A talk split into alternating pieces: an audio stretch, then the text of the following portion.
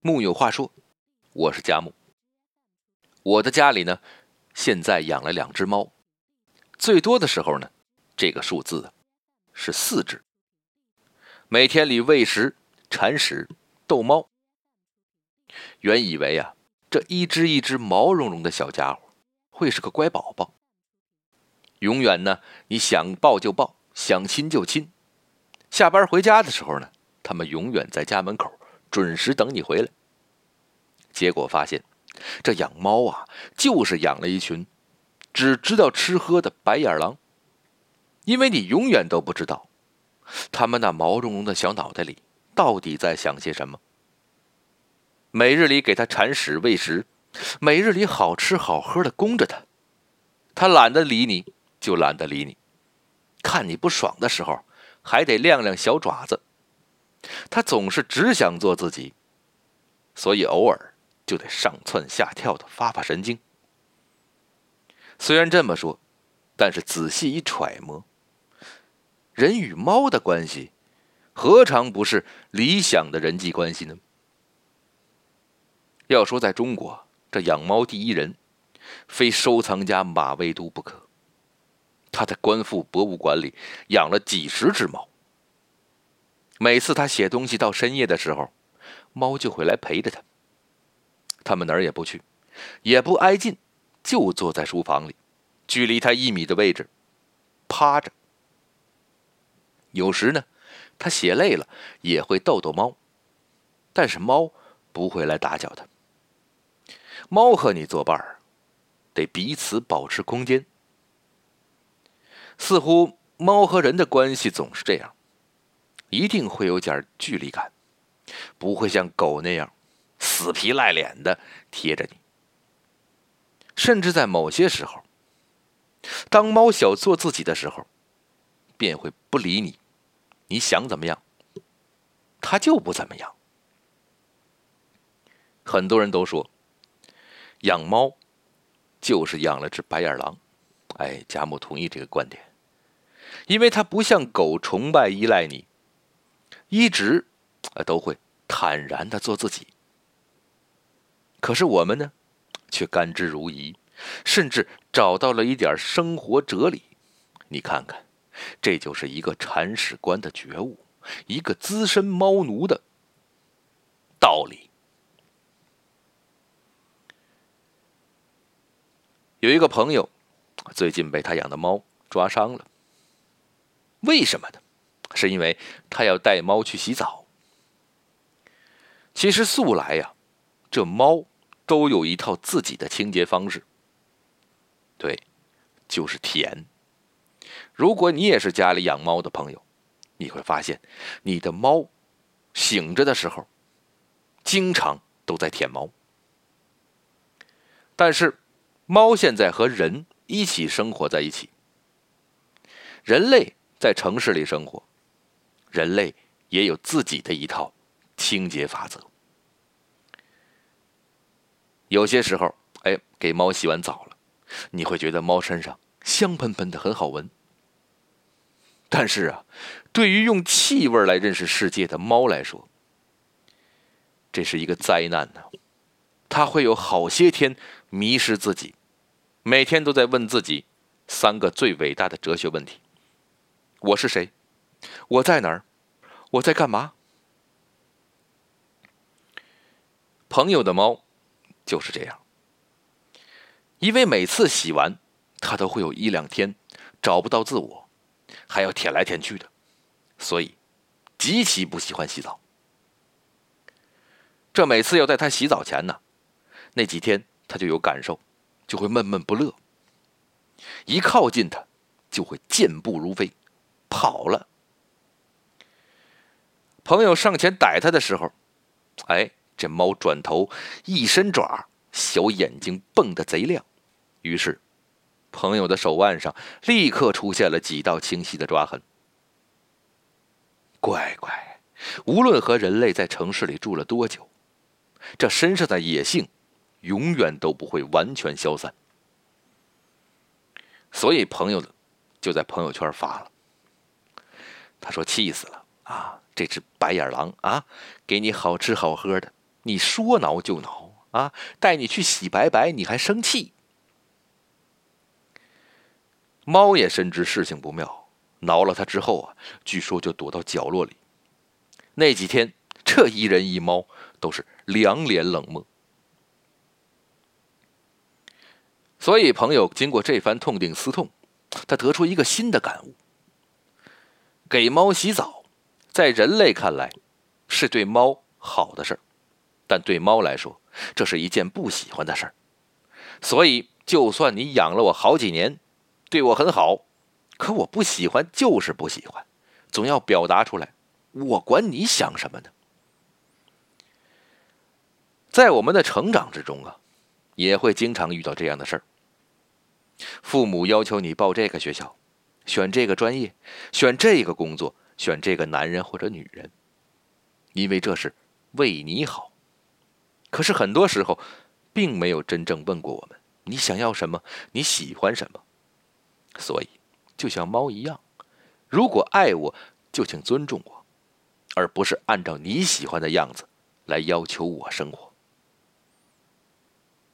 但有时候啊，这猫也是很通人性的。有一次啊，工作比较繁重，所以整的心情呢有些不好。回到家之后呢，就呆呆的坐着。这平日里呀。这猫们一看我回来，都会喵喵的叫着啊，蹭着我的腿，要吃的。可这次它叫了两声，哎，好像明白了些什么，便迈着小短腿儿，哎，走在我身边转了几圈然后呢，就抬头，乖乖的看着我，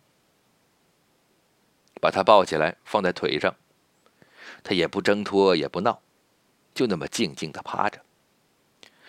我们一起坐了好几分钟，哎，四目相对了好几次，确认了对方都是正确的人，啊，他的小圆眼呢，就好像在说话了，他好像在问你，你怎么了呀？是不是心情不好啊？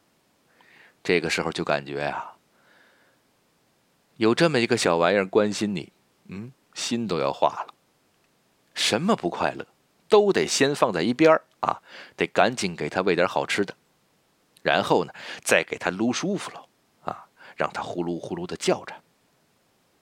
再后来，他就在沙发边上睡着了，任你叫唤，也就抬起眼皮瞟你一眼，然后转头接着打盹儿。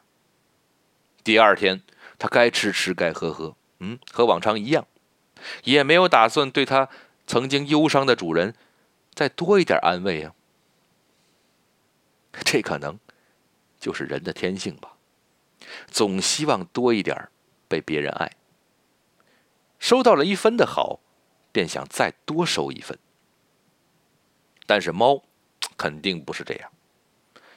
或许你给他一分，他也还你一分，但多了没有，因而他也不会期待你，因为他也不会依赖你。这似乎呢，有点像。人们理想中的亲密关系，而在你受伤难过的时候，可以给予安慰和支持，但是我们呢，依旧是相对独立的个体，没有谁能依赖着谁生活。你的坎儿，终究要自己跨过去。再爱你的人，也不能帮你走完人生这条路啊。有一位作家叫李娟，她的家里呀，就经常有猫。不请自来。有一次，他母亲去赶集，遇到了一只怀孕的猫。这猫啊，很有心机呀，兴许是看出老人家面善慈祥，便蹭腿舔手，啊，撒娇，无所不用其极，一路尾随，就跟着回了家了。这李娟呢，就给他安了一个柳条筐，哎，当窝，还铺上了旧毛衣。可是。这猫一脸的嫌弃，趁人不注意的时候，就在软乎乎的床上直接生娃了。李娟和家人呢，气归气，可还是只能好好对待它。每天里呢，还给专门添加了营养餐，哎，月子饭。没过几天呢，这母猫就经常自己出去浪了，偶尔回来看看，就像是来巡查工作一样。这慢慢的也就不再回来了。或许看出这里是家好人家，就放心的把三只小猫崽儿全都留在了李娟家，自己呢又去闯荡江湖去了。第二年，李娟的母亲又在那个路口遇见了那只母猫，她好像轻车熟路一样，在等待一个老朋友。这气的李娟的妈妈就说了：“啊，生娃的时候就想起来了，捉老鼠的时候怎么就没有呢？”就这么一来二去呢，李娟家便养了许多猫。每到他们两三岁的时候啊，就像是人类的青春期，总想出去探探。这个世界就这么勇敢的一闯，出了家门，从此就是路人。有的时候，李娟会在附近的田间、树林中遇见，认出呢，那是曾经在他家吃过饭的咪咪。有时他们掉头就走，完全不理；有的时候，他们会恍然一愣，似乎想起了什么，小心翼翼的探着步，一点点挨近。但是总在相距两三米时，眼神忽然警觉，电光火石间，他飞窜而走，消失在草丛深处，再也不见，再也不回来。李娟终究是有些失落的，毕竟啊，曾经那么小的一团绒毛啊，奶声奶气的叫唤你，被你抱在身上，跟你寸步不离。